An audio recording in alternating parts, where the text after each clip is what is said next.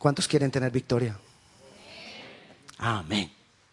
Hoy vamos a hablar de algo que lo he llamado garantizar la victoria. Necesitamos tener la victoria, pero necesitamos que esa victoria esté garantizada. Por eso vamos a hablar de eso, garantizar la victoria.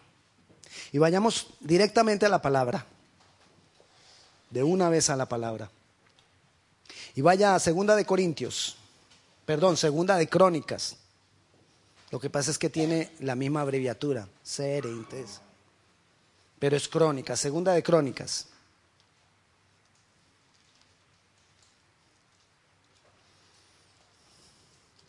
Capítulo 20.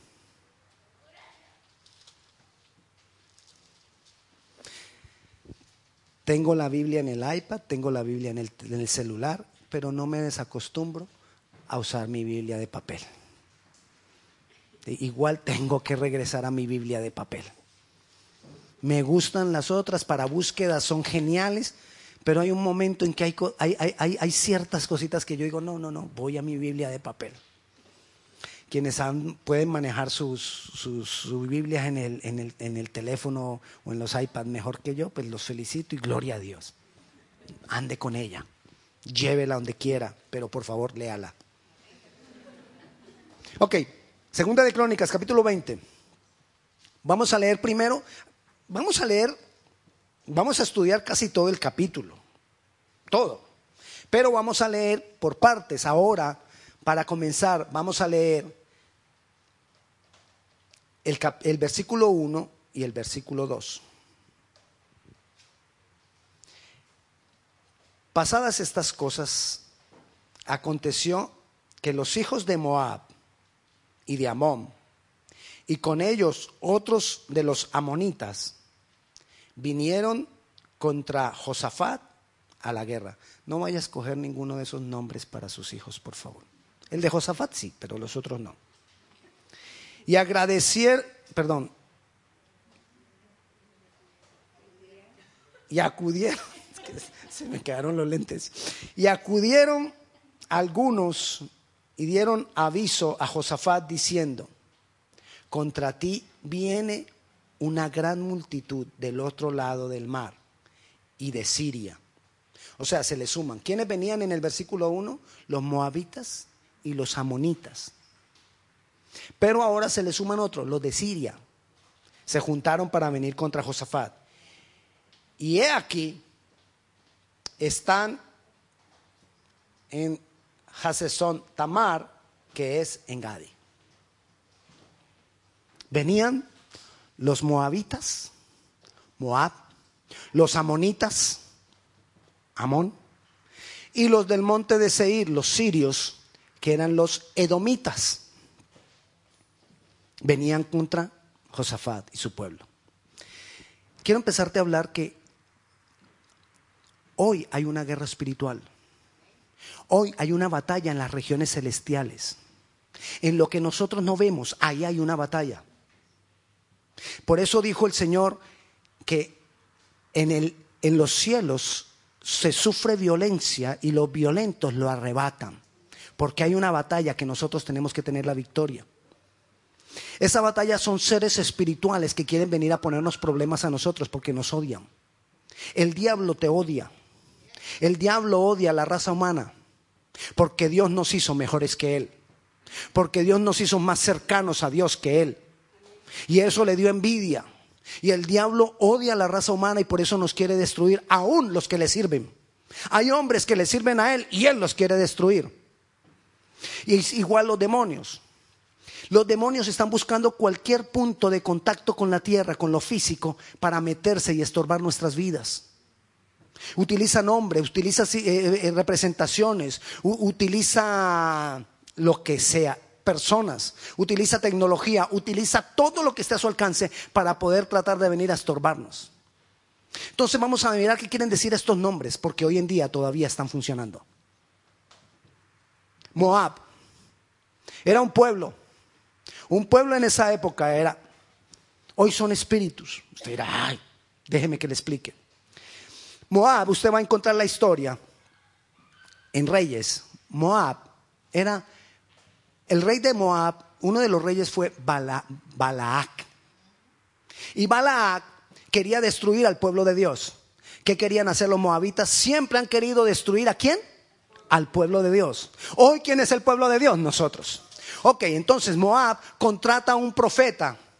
El Balaak, el rey de Moab, contrata a un profeta que maldiga al pueblo de Dios. Él encontró y dijo, la única manera de ganarle al pueblo de Dios es que un profeta los maldiga. Y contrató un profeta, Balaam.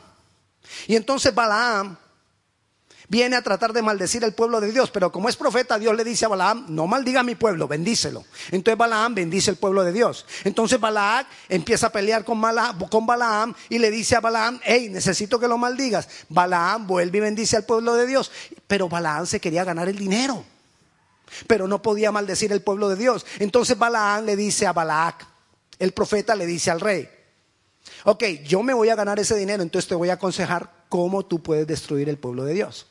Y le dijo, ¿cómo? Toma tus mujeres y llévalas para que los hombres del pueblo de Dios tengan desórdenes sexuales con ellas. Vamos entendiendo qué hace Moab. El espíritu de hoy de Moab, ¿qué hace? Traer desórdenes sexuales, porque esa es la manera de matar el pueblo de Dios de acabar con el pueblo de Dios. ¿Me entiende? Eso hace Moab. Y le dice Balaam a Balaam otro consejo. Y llévalos también a la idolatría. Lleva también los niños, perdón, lleva también los hombres a la idolatría.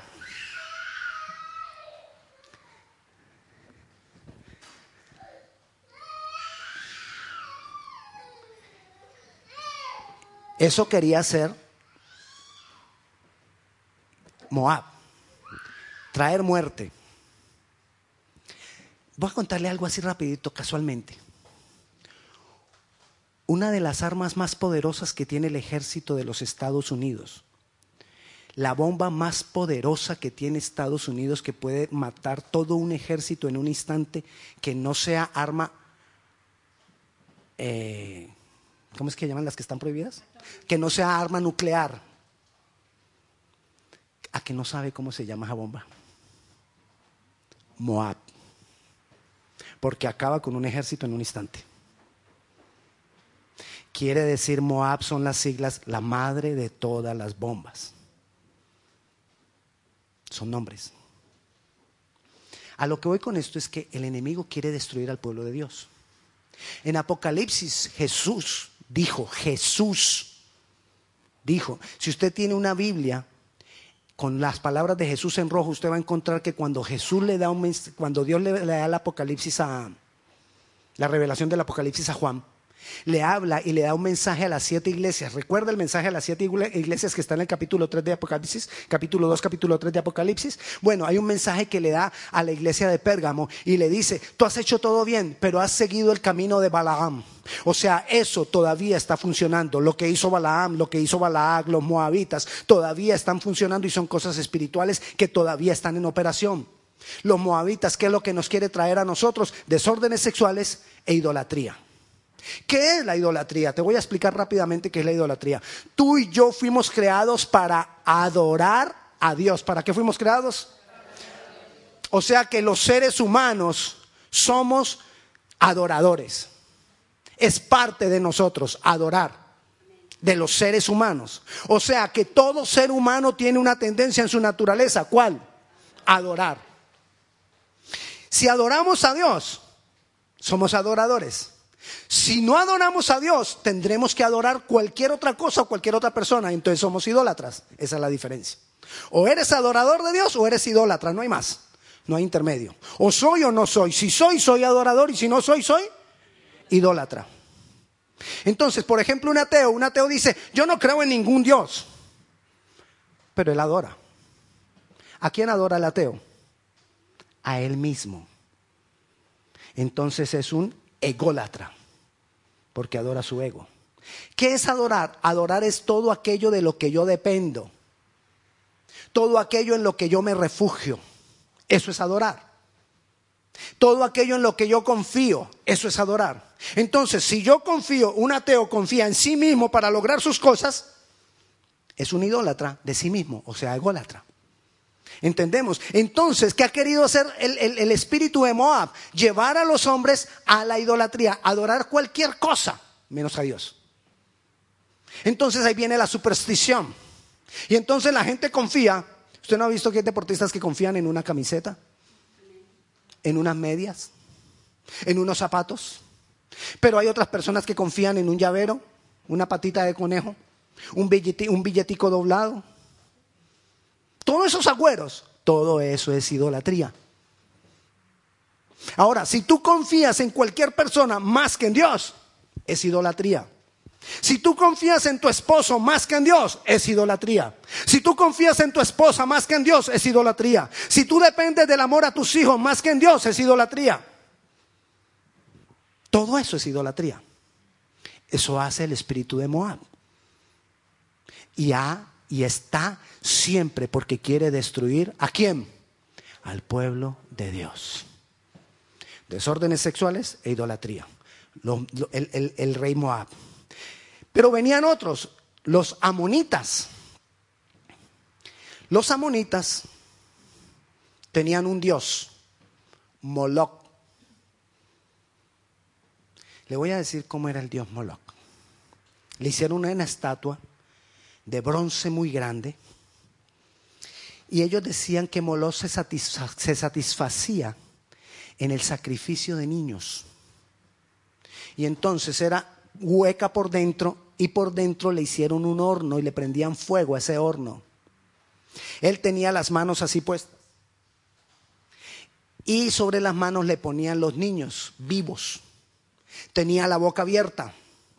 Y le tenían unas cadenas amarradas a las manos y cuando iban a hacer el sacrificio subían las cadenas y la estatua se echaba los niños en la boca y caían vivos dentro del horno que estaba ardiendo. Mientras hacían esos sacrificios, hacían sonar trompetas, címbalos, una bullaranga de música para que no se oyeran los gritos de los, ni los alaridos de los niños. Ese era el dios Moloch. ¿Qué quiere hacer los amonitas hoy en día o ese espíritu de Amón hoy en día? Matar nuestra descendencia espiritual. Que no haya descendencia espiritual que no tengamos hijos espirituales, que nuestros hijos naturales no busquen a Dios, que nosotros no demos fruto. Un cristiano da fruto cuando se reproduce en otros cristianos. Y entonces el, espíritu Amón quiere evitar que nosotros nos reproduzcamos en otros cristianos. Por eso tú ves tantos cristianos sentados de domingo a domingo en la iglesia sin reproducirse. ¿Aló? Cristianos domingo a domingo sentados en la iglesia contemplándose a sí mismo, contemplándose sus problemas, llevando sus problemas a Dios y no haciendo nada más porque no tienen ningún interés en reproducirse. No le interesan los hijos espirituales. Y los naturales no buscan a Dios. Nosotros estamos en la condición de Josafat. Mire todo lo que se nos... Eso es lo que estamos viendo que se ve hoy en día. Moabitas, amonitas, pero también estaban los, los, sirios, los del monte de Seir, que eran los edomitas. Los edomitas se le opusieron en el desierto al pueblo de Israel para que el pueblo de Israel no pudiera ir a la tierra prometida. Y al pueblo de Israel le tocó ir a dar un vuelto nonón. Porque los edomitas se opusieron a que ellos llegaran a la tierra prometida. Escucha, ¿qué quiere hacer el espíritu edomita hoy? Obstaculizarte el que tú llegues a las promesas de Dios. Y habemos, o hay, perdón, hay en la iglesia muchos cristianos sin poder disfrutar de las promesas de Dios. Tenemos una batalla grande contra los moabitas, contra los amonitas, contra los edomitas y estamos cruzados de brazos. No nos interesa mucho la batalla, no nos interesa mucho la guerra. Estamos cómodos mientras estos espíritus nos están carcomiendo en nuestra propia cara. Por eso necesitamos garantizar la victoria. Necesitamos garantizar la victoria. Necesitamos garantizar la victoria. Esta es la introducción. Llevamos capítulo, llevamos versículo 1 y versículo 2. Es decir, quiero ubicarte en lo que nos está pasando hoy en día. Quiero ubicarte en la batalla que tenemos. Josafat tenía una batalla física, nosotros tenemos la misma batalla, pero espiritual. Pero es la misma batalla. Entonces, miremos a ver cómo Josafat garantizó la victoria, porque Josafat lo derrotó. Pero miremos cómo. Versículo 3. Entonces, él tuvo temor. Mire, el temor, Dios nos dice, no tengas miedo, no tengas temor. Pero el temor, hay momentos en que el temor sirve. Porque si Josafat no hubiera tenido temor, no hubiera hecho nada. Pero como tuvo temor, hizo todo lo que hizo y tuvo la victoria. El temor a veces nos lleva a hacer algo. El temor a veces nos quita de la comodidad. El temor nos pone alertas. Malo es cuando el temor te paraliza. Oh, terrible, estás muerto. Estás muerto. Si dejas que el temor te paralice, estás muerto. Si dejas que el temor te paralice, entonces todo esto se va a venir contra ti y contra tu descendencia. Y eso es lo que ha pasado con la iglesia de Jesucristo hoy en día. Mire, la iglesia de Jesucristo está tan entretenida aquí en Occidente. Estaba, estaba yo hablando con mi esposa y con una pareja anoche. Y decíamos, en China la gente llora, los cristianos lloran cuando le llegan a regalar una Biblia. Lloran de felicidad y la abrazan y dan gracias a Dios. Y estarían dispuestos a dar es la vida porque nadie les vaya a quitar esa Biblia. Nosotros, Biblias tiradas ahí en la casa, empolvadas, amarillas en el Salmo 23 la hojita del Salmo 23 amarilla. O el 91 amarilla porque está abierto ahí. Superstición. La Biblia abierta en el Salmo 91 para que me vaya bien. Oiga, es el colmo que hasta la Biblia ya es de superstición. Abierta en el Salmo 23 porque es que eso tiene, es lo que tiene que pasar en mi vida. ¿Por qué? Porque estamos cómodos. Porque necesitamos que nos sacuda Aquí sirve el temor. Entonces él tuvo temor. Y dice, y Josafat humilló su rostro. Él tuvo temor y el temor lo llevó a que se humillara. ¿Cuándo fue la última vez que tú estuviste realmente humillado delante de Dios?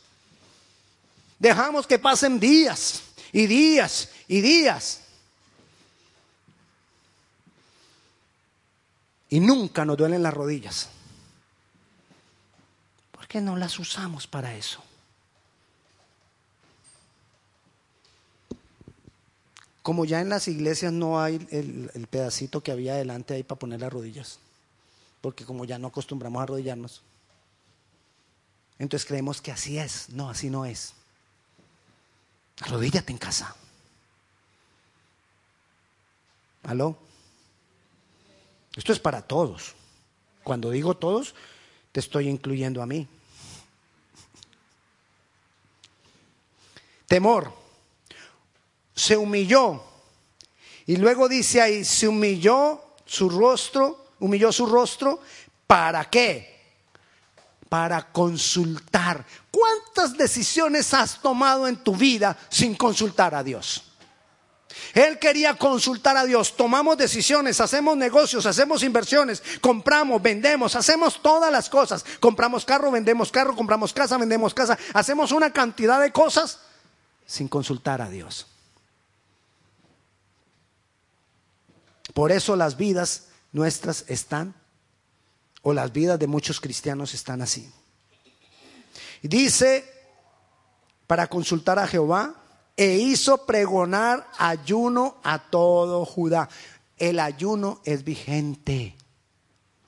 El ayuno todavía sirve.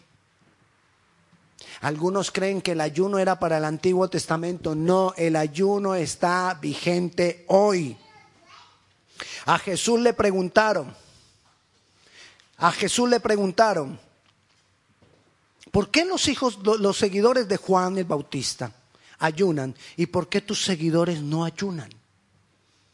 Y Jesús les dijo, porque yo estoy con ellos. No necesitan ayunar. Pero cuando yo me vaya, ellos ayunarán. Cuando yo no esté con ellos, ellos buscarán tener una mayor comunión con mi espíritu y ayunarán. Porque el ayuno es para buscar mayor comunión con el Espíritu Santo de Dios, mayor comunión con el Señor. Amén. Ok, entonces hubo temor, se humilló, tomó la decisión de consultar a, Dios, ayunó y sigamos el versículo 4. Y se reunieron los de Judá. ¿Para qué? Para pedir socorro a Dios. ¿A quién es que tú primeramente le tienes que pedir socorro? A Dios. No al tío Poncho. No al primo, no sé. No al tío rumbero y soltero. No. ¿No ha visto que casi toda familia hay un tío rumbero soltero? No hay que pedir ayuda ahí. Nuestra primera ayuda es a Dios. ¿A quién le debo pedir socorro? A Dios. Entonces, Él, ¿qué es lo que a garantizar tu victoria? Humillarte, consultar a Dios, ayunar y pedir el socorro a Dios. No es lo mismo consultar a Dios que pedir socorro. Consultar a Dios es preguntarle, ¿esto que voy a hacer lo debo hacer o no? El problema es cuando tú consultas a Dios y Él te responde y no le haces caso. Hágale que está a su lado.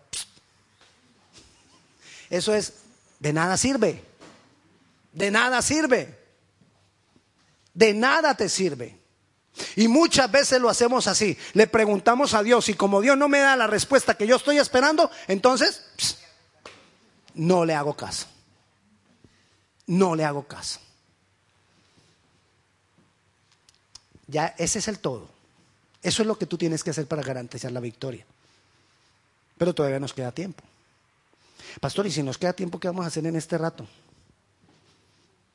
Vamos a mirar cómo. ¿Cómo humillarme, consultar a Dios, ayunar y pedir socorro? ¿Cómo? Porque a veces usted tiene razón cuando uno le da un consejo y usted dice, ah, no, pues tan fácil, pastor. Hmm, a usted se le hace muy fácil, porque no te han dicho quizás el cómo. Entonces ahora vamos a mirar, porque los versículos que siguen es sencillamente el cómo. Sigamos con el cómo. Lo primero, no es a nuestra manera. ¿Cuál hubiera sido la manera de Josafat? Lo que hubiera pensado el rey Josafat, el rey Josafat lo que hubiera pensado es, necesito ejército, necesito hombre de guerra, necesito armas, necesito... Dios, si tú pudieras adelantar el tiempo y mandarme una bomba. En esa época no habían, pero usted se imagina a Josafat con una bomba. Señor, tú puedes adelantar el tiempo, mándame una bomba. Pero no. Eso quizás hubiera sido la manera de Josafat. Algo que fuera rápido, algo que fuera físico no es a nuestra manera. Sigamos. Dice entonces, versículo del 6 al 9, vamos a leer, si puedo. Y dijo Jehová, Dios de nuestros padres, ¿no eres tú Dios de, de todos los cielos y tienes dominio sobre todos los reinos de tus nación, de las naciones? ¿No está en tu mano tal fuerza y poder que no hay ¿quién te resista? Y empieza Josafat a exaltar a Dios en forma de pregunta, pero él está exaltando a Dios. ¿Quieres saber cómo debe empezar tu rendición a Dios? Exáltalo a Él. Tu humillación a Dios debe comenzar exaltándole, declarando la grandeza de Dios, alabándole, diciéndole cuán grande es Él. Por eso todos nuestros servicios comenzamos con esa alabanza. ¿Me entiende? Porque así tenemos que comenzar, declarando la, grandeza de Dios. Y ahí siguen declarando, sigue Josafat declarando la grandeza de Dios. Hasta el versículo 9. Está declarando la grandeza de Dios. En el versículo 14 dice así. Y estaba allí Jaasiel, hijo de Zacarías, hijo de Benaía, hijo de Jehiel, hijo de Malanías, Matanías, levita, de los hijos de Asaf, sobre el cual vino el Espíritu de Dios en medio de la reunión. ¿Qué tienes tú que buscar para garantizar la victoria? La manifestación del Espíritu Santo de Dios. Y si te toca pasar tiempo porque, porque no lo logras, pasa tiempo, esfuérzate, pero necesitamos la manifestación del Espíritu Santo de Dios. No te conformes. Búscalo más. Y no llega, búscalo más. Y no se manifiesta, búscalo más. Continuemos. Y dice el versículo 15, y dijo, ¿quién dijo? Jaciel, sobre quien vino el Espíritu de Dios, dijo, oíd Judá todo, y vosotros moradores de Jerusalén, y tú, rey Josafat, Jehová os dice así, no temas ni os amedrentéis delante de esta multitud tan grande, porque no es vuestra la guerra, sino de Dios. Tú no tienes que pelear la batalla, tú solamente tienes que humillarte, buscar el consejo de Dios. ¿Qué más?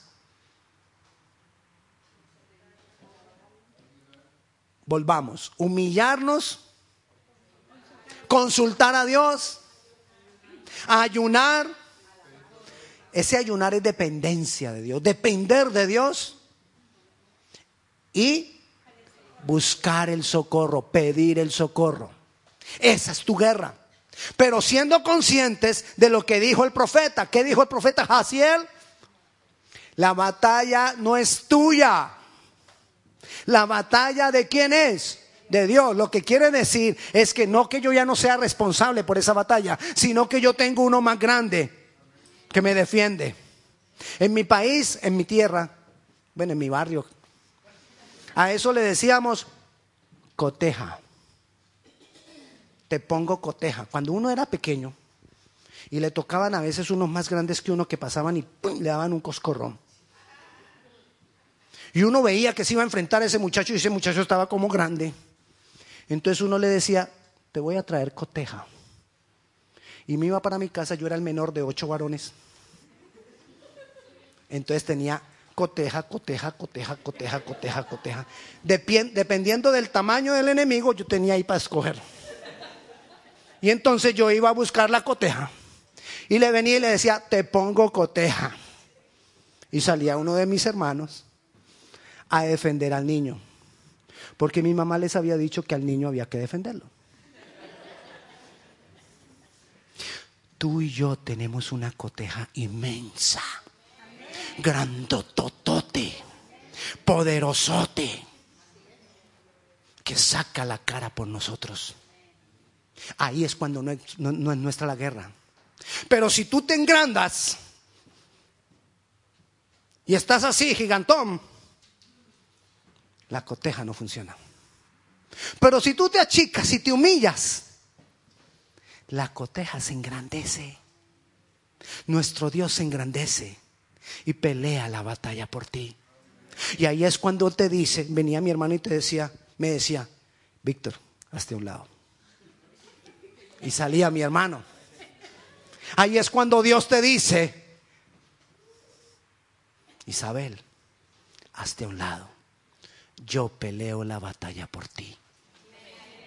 Cuando nos humillamos, cuando buscamos, la, consultamos al Señor, cuando dependemos de Él, cuando le pedimos a Él socorro, ahí Él viene y nos dice, no te preocupes, la batalla no es tuya, Y entonces, aquí el profeta Hazael, por eso le digo, no le ponga esos nombres a sus niños porque va a ser un problema llamarlo. Y entonces, cuando le ponen, cuando, cuando viene el profeta, el pueblo escuchó al profeta y le creyó al profeta. Y ahí es cuando Dios también dice, creed a vuestros profetas y seréis prosperados. Ahora vamos ahí. Entonces sigamos. Versículo 18. Entonces Josafat, ah no, pero quiero leer igual el 17 mejor, continuando con lo anterior. Dice, eh, continuando con lo que le dijo Dios al pueblo a través del profeta. No habrá para qué peleéis vosotros en este caso. Paraos, estad quietos y ved la salvación de, ved la salvación de Jehová con nosotros. No hay para qué peleéis vosotros ahora. Fue lo que le dijo el Señor. Si tú te humillas, si tú buscas la dirección de Dios, si tú dependes de Dios y si tú le pides el socorro, tú no vas a tener que pelear. Porque la batalla, perdón, porque la victoria va a estar garantizada. Porque Él garantiza victoria. Sigamos, ahora sí, el 18. ¿Ustedes recuerdan qué fue lo primero que hizo Josafat? No, todavía no lo recuerdan porque no se lo he dicho. Lo primero que hizo Josafat, él todavía no se ha ido para la guerra.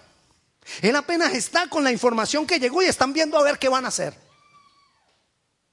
Entonces él se humilló, eh, consultó a Dios, dependió de Dios, le pidió el socorro a Dios, pero mire lo que hace ahora.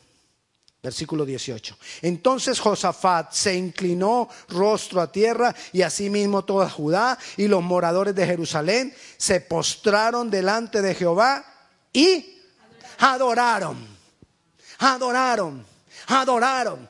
Tú no puedes dejar de adorar. Tú y yo somos adoradores y tenemos que adorar al Rey de Reyes, al Señor de Señores, al poderoso de guerra, a nuestro Señor Jesucristo. Hay que adorarlo y adorarlo y adorarlo. Si hay algo de lo que tú y yo nunca nos debemos cansar es de adorar.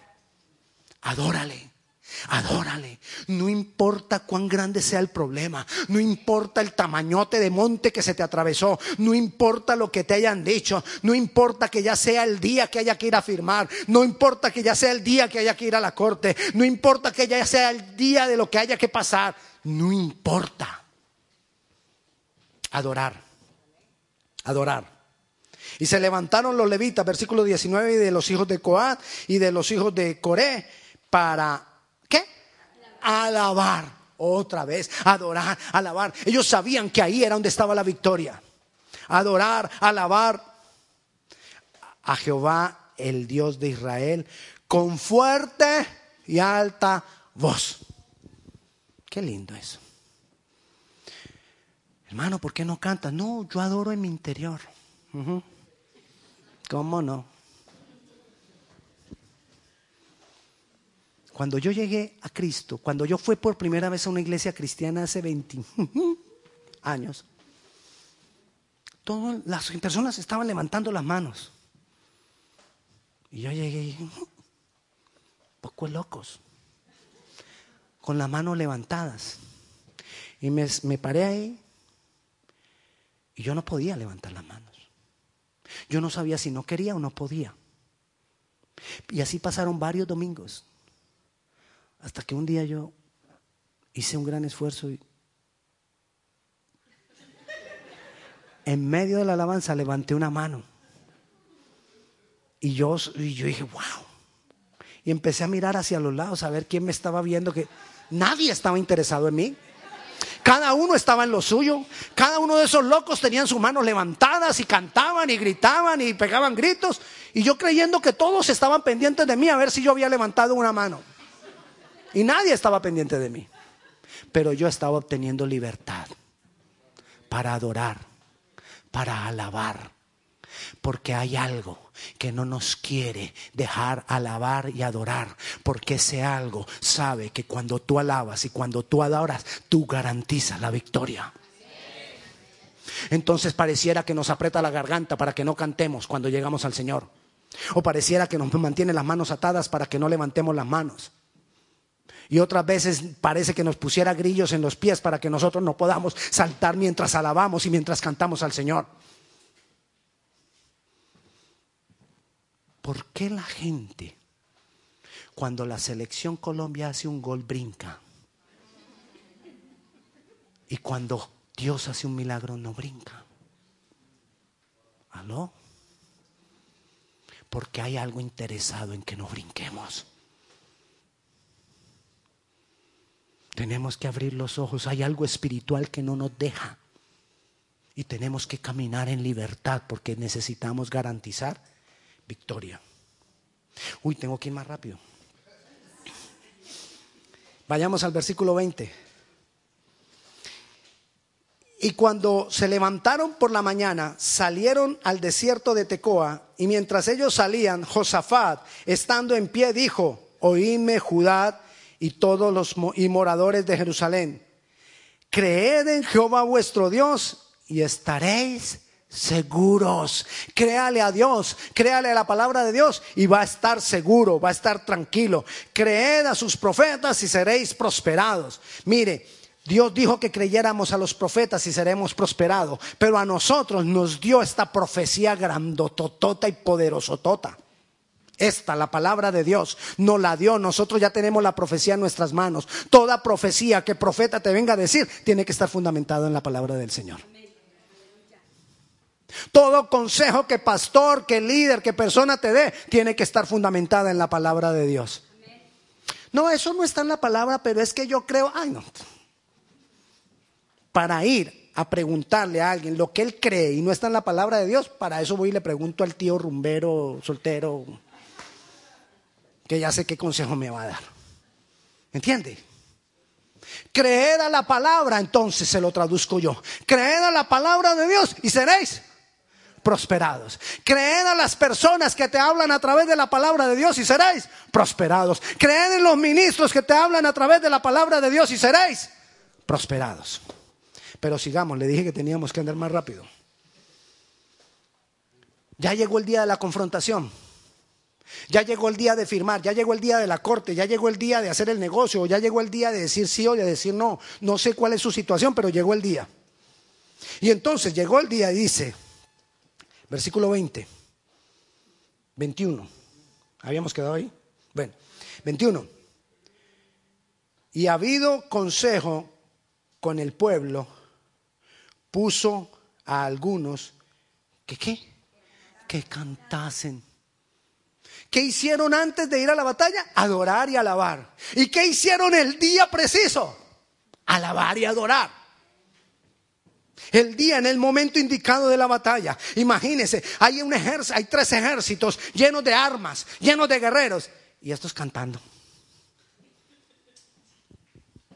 Dios, para lo, lo espiritual, para los hombres comunes y corrientes, es locura. Ya casi, ya casi. Y dice, para que cantasen, para que cantasen, para que entonaran cánticos de alabanza. ¿Sí voy ahí? 22.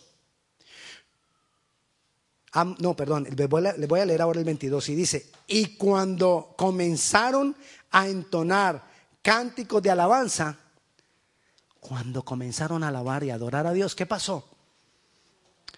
Jehová puso contra los hijos de Amón, de Moab y los del monte de Seir las emboscadas de ellos mismos que venían contra Judá y se mataron los unos a los otros. Ellos solamente cantaban y veían desde arriba cómo ellos se mataban entre unos y otros. Como eran de diferentes ejércitos, se mataron entre ellos, se confundieron y se acabaron entre ellos. Sigamos. Y dice el versículo, mire, cuando usted glorifica a Dios, viene la respuesta de Dios. Cuando usted alaba a Dios, viene la respuesta de Dios. Cuando usted adora a Dios, viene la respuesta de Dios. Pero humíllese, consulte a Dios, ayune, dependa de Dios y pida el socorro a Dios. Ahora sí, sigamos. No solo Dios te librará. Mire el versículo 25. Dice, viniendo entonces Josafat y su pueblo a despojarlos, hallaron entre los cadáveres muchas riquezas, así vestidos como alhajas, alhajas preciosas que tomaron para sí. ¿Qué encontraron? Alhajas y riquezas. ¿Quién va a la guerra con alhajas?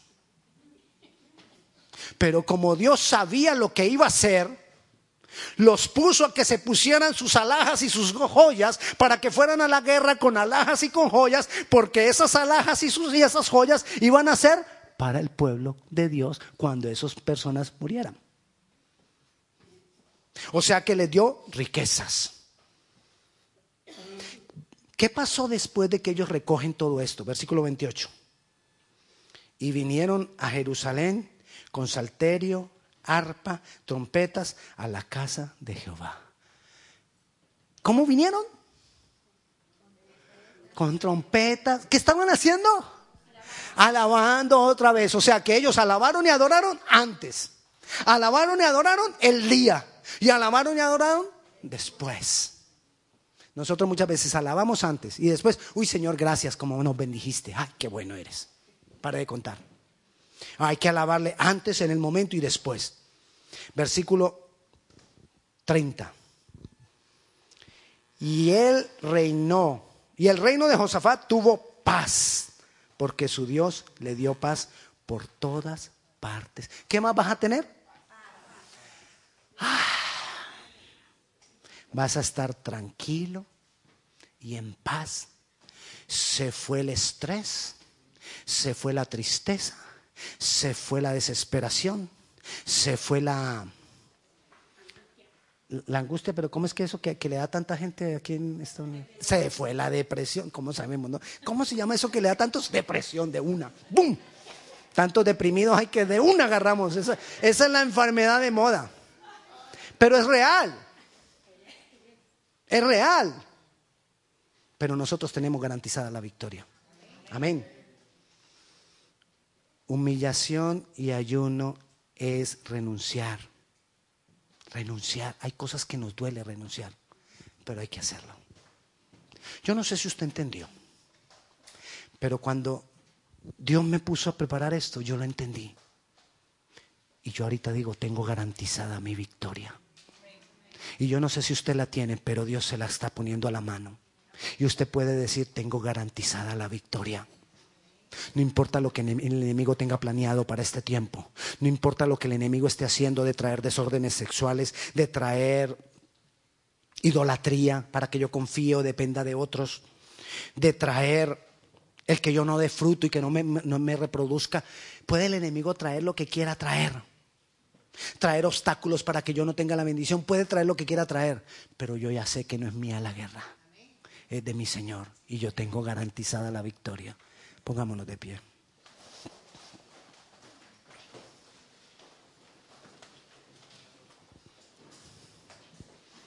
Créalo.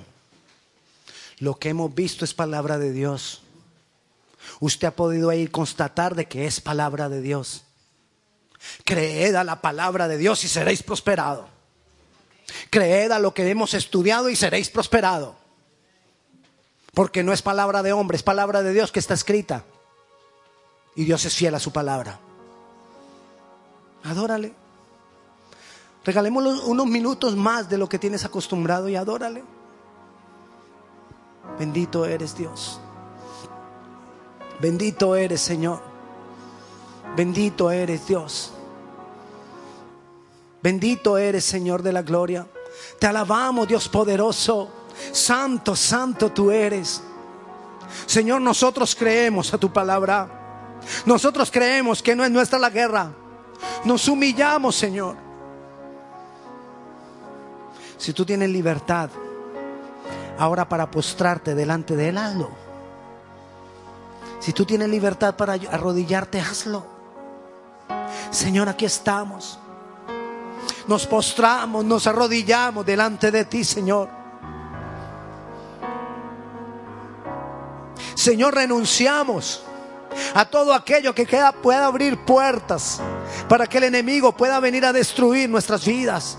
Renunciamos, cerramos la puerta. Y te exaltamos, porque son grandes tus obras, porque son grandes tus maravillas. Porque no nos tenemos que quedar en medio del temor, porque sabemos que tú nos levantas. Porque aunque haya una noche espesa y oscura, tú traes un amanecer sobre nuestras vidas para darnos nueva vida, nuevo aliento. Señor, yo declaro que en este día tú vienes a soplar un nuevo aliento sobre nuestro ser. Tú vienes a soplar un nuevo aliento sobre nuestras vidas. Vivifícanos, Dios. Porque no queremos ser los mismos. Porque no queremos seguir igual. Vivifícanos, Señor. Vivifícanos, Dios. Vivifícanos, Señor. Señor, mira que aquí estamos humillados. Unos de rodillas, otros levantando las manos, pero todos de sincero corazón, diciéndote, Señor, tú eres mi socorro.